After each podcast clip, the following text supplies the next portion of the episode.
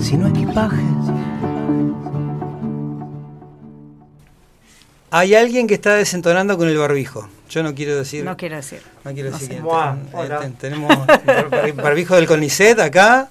Este, Hagamos un llamamiento así público al CONICET que resuelva el problema de, an- de barbijo y que no se te empañen los anteojos. Yo sí, creo que nosotros favor. tendríamos que abrir el programa y saludarnos, no bardearnos, ni con el barbijo. Bardearnes. No bardearnes. ¿Cómo anda Walter Cuevas Muy y bien, Paula bien. Pedraza? Acá Bien, Aldo Aguilar. Buenas tardes a todos, a todas, a todos. Bueno, Qué lindo. Está bueno lo de la producción así a través del WhatsApp, ¿no? Cómo nos vamos poniendo de acuerdo y todo eso. Sí, sí, sí, sí, Este, está bueno. Más allá de que si estuviéramos en, en- en épocas normales, debido a nuestras actividades laborales, tampoco daría para juntarnos, qué sé yo, en un bar a preproducir o en una casa, porque estamos Bueno. ah. ¿usted se refiere a organizar el programa? Claro, Ah, claro, sí, sí, está yo bueno. ya estaba pensando en otra cosa.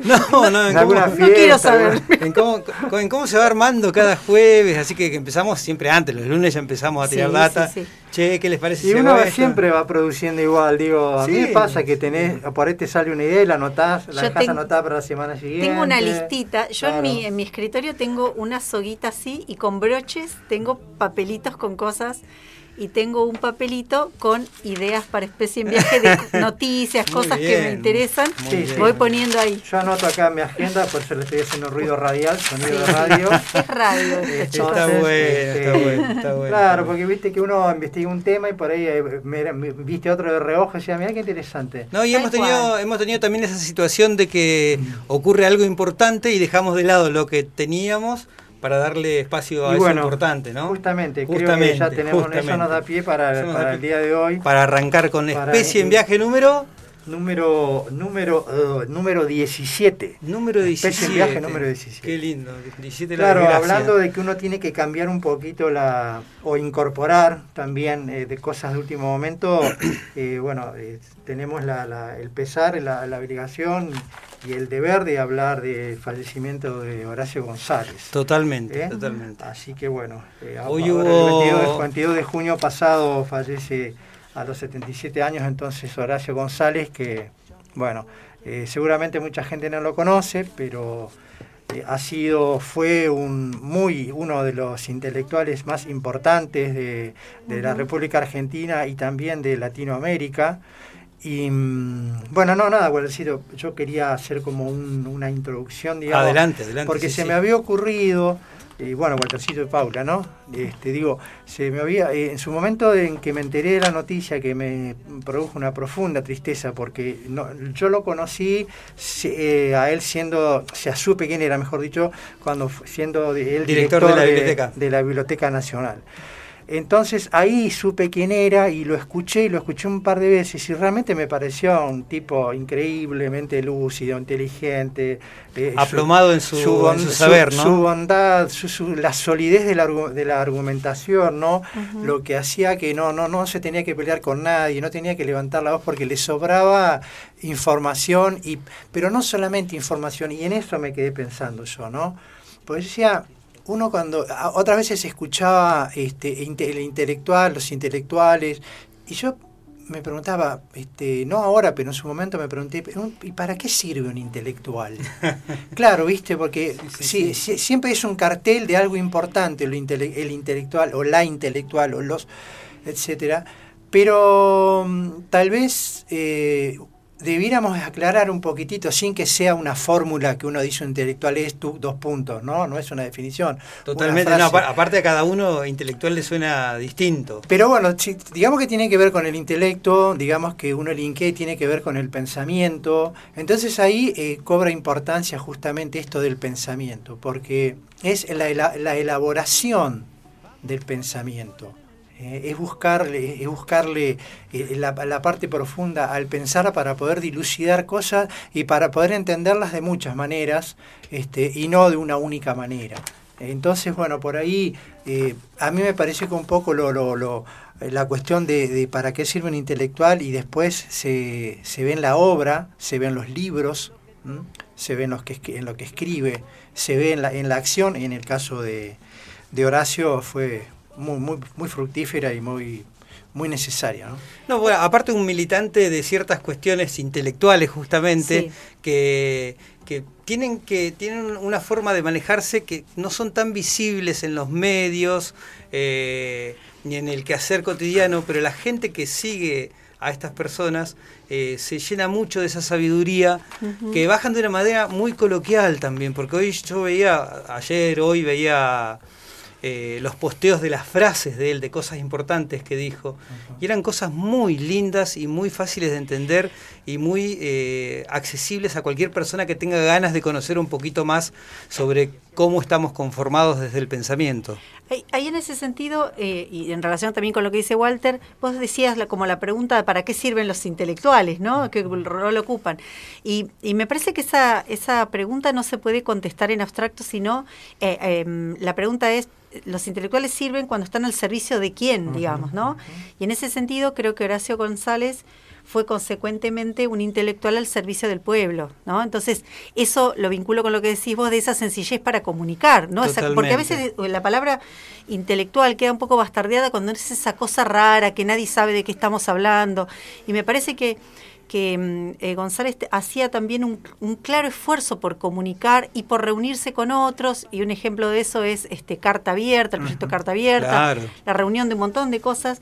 Y yo comentaba con, una, con un amigo el otro día, en- a raíz de esta noticia, en, en Facebook, eh, Gonza, que le mando un abrazo, em, que no siempre estuve de acuerdo con, con Horacio González, pero siempre me hizo pensar y siempre admiré su predisposición para discutir, para plantear, para argumentar, ¿no? Y, y quizás no todas sus cosas, no todo, no en todo me pareció que, que estábamos de acuerdo, pero me parece súper valiente. Y justamente eso. me parece que eso es lo más importante, ¿no? Cuando no estás de Tal acuerdo del todo, pero te deja pensando. Claro, Eso tal es- cual, te es deja pensando. interesante. Ah, Bueno, acá tengo, les traje a todos algo, algún- al- algunas cuestiones que, digamos, que, que copié y pegué, que, bueno, remendé de, distin- de distintos foros eh, al respecto de Horacio González. Lo escuchamos. No, iba a decir que también eh, esta cuestión de acordar o no, eh, en el caso personal, yo no he leído tanto al- de- sobre él, ni, ni mucho menos, pero sí de las veces que lo escuché y de, y de personas que hablaron de él, acerca de él, eh, sí coincido con Paula, que fue una persona que siempre estuvo cerca de lo nacional, siempre cerca de lo popular, siempre cerca de la soberanía, de, de- ya sea política, económica. Entonces, bueno, en ese sentido comparto plenamente esa, esa, esa idea de, de- de- de- de un país, una idea de, de cómo vivir ¿no? en democracia. Acá, bueno, dice que, que la pandemia no da tregua. El 22 de junio, pasado a los 76 años, murió Horacio González, sociólogo y exdirector de la Biblioteca Nacional a causa del coronavirus. ¿eh? Horacio nació en Buenos Aires, había nacido en Buenos Aires en 1944, era sociólogo, docente, investigador, ensayista y disertante. Obtuvo su licenciatura en sociología en la Universidad de San Pablo, en Brasil, donde transcurrió su exilio durante la Claro. última dictadura cívico-militar acá de Argentina. Allí escribió en portugués Evita, la militante en el camarín, eh, que fue traducido y publicado este, bueno, en Córdoba en el 2019. A grandes rasgos, este, digamos, un, un montón de títulos que eh, para aquellos que ignoramos casi todo este, no son tan significativos porque a veces no sabemos de qué se ¿De trata. se tratan totalmente? Pero creo que, insisto, la gente que, en el caso del foro Carta Abierta, ¿no? un foro de- fundamentalmente de pensamiento nacional, eh, ahí hay este, mm, personas re- muy reconocidas en el pensamiento, a- así que creo que a partir de ahí se lo puede conocer a, Horacio eh, mucho mejor. De reconocida larga militancia a favor de los derechos humanos, la verdad y la justicia. La Asociación Madres de Plaza de Mayo le entregó su máxima distinción el 7 de noviembre del 2019. Entre las razones del homenaje, las madres expresaron la necesidad de entregarle esta distinción a un compañero que supo realizar en profundidad, perdón, analizar en profundidad la importancia del pañuelo de las madres y de la socialización de la maternidad. Madre de Plaza de Mayo Madre también de digo, lo Mayo. tenía ahí como, Sí, sí, sí, sí, por supuesto, aparte estaban muy allegados a través de, otro montón de actividades que hacían, ¿no? Este, bueno, también eh, recordar que era la pareja, el marido de Liliana Herrero, eh, la cual mantuvo a toda la gente querida informada a través de las redes en el día a día de su, de su internación en el hospital. Eh, miles y miles de argentinos ahí atentos a ver cómo, cómo mejoraba o desmejoraba. Bueno. Yo este, no soy sido visitante de las redes, no me enteré por ahí.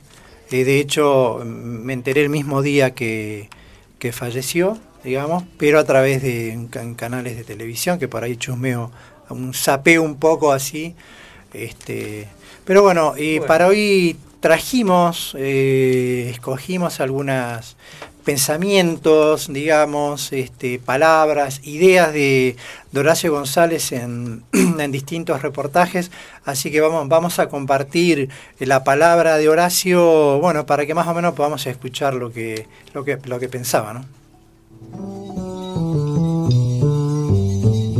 Me, gusta la palabra desafío, creo que las cartas de navegación tienen escrituras eh, incompletas, parciales, como corresponde, que sea así, es una historia abierta. Y en el rubro de los desafíos yo sin duda incluiría, en primer lugar, varios temas de los que se está hablando, la cuestión de las tierras. Creo que tiene que haber una reflexión profunda, no solo en cuanto a eh, la cuestión de la extranjerización de la propiedad de las tierras, sino también a una resolución que tenga en cuenta la situación argentina en relación al reclamo de tierra y vivienda de un número importante de pobladores que entran en conflicto con la expansión de la frontera agraria. Eso me parece un tema importante y no veo que por encima de las necesidades económicas de la expansión agropecuaria deba estar la necesidad de vivienda de muchos compatriotas. Y en el aspecto económico, sin duda, va a haber para decir algo muy rápido, va a, haber, va a seguir una, gran discusión que se fundamenta en Argentina en hechos bien conocidos, la fuerte intervención del Estado en cuestiones económicas que son vitales, probablemente una resolución de la cuestión de los subsidios que no produzca más inflación y que no afecte el ingreso popular. Todo eso van a ser desafíos que me parece el país está en condiciones de asumir. Si el país está en condiciones de asumirlo, esto quiere decir un trato entre el gobierno y la oposición que forme parte de la nación convertida en un foro de debates, como de algún modo lo es, quizás con mayor escucha mutua. Eso puede ser posible, tanto en el Parlamento, que es el foro naturalmente destinado a esta discusión, como en el periodismo, como en la calle, en la plaza pública, en la universidad, de una democracia eh, con pasiones. Y siendo así, yo siento que actúo dentro de una democracia que se tiene que saber contener sus lados ásperos, ¿no? que son lados de confrontación, pero si se llaman democráticos es que propenden la escucha del mejor argumento. La idea del mejor argumento introduce en la democracia el gran legado civilizatorio.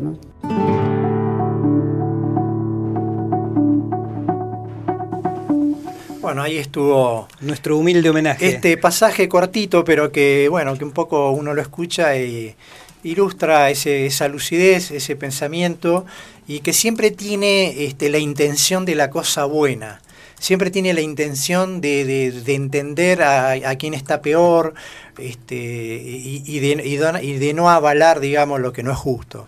Este, obviamente con los errores, con los acuerdos y desacuerdos que puede traer un pensamiento profundo, pero bueno, ese fue nuestro Horacio González y nuestro humilde homenaje acá desde, desde Especie en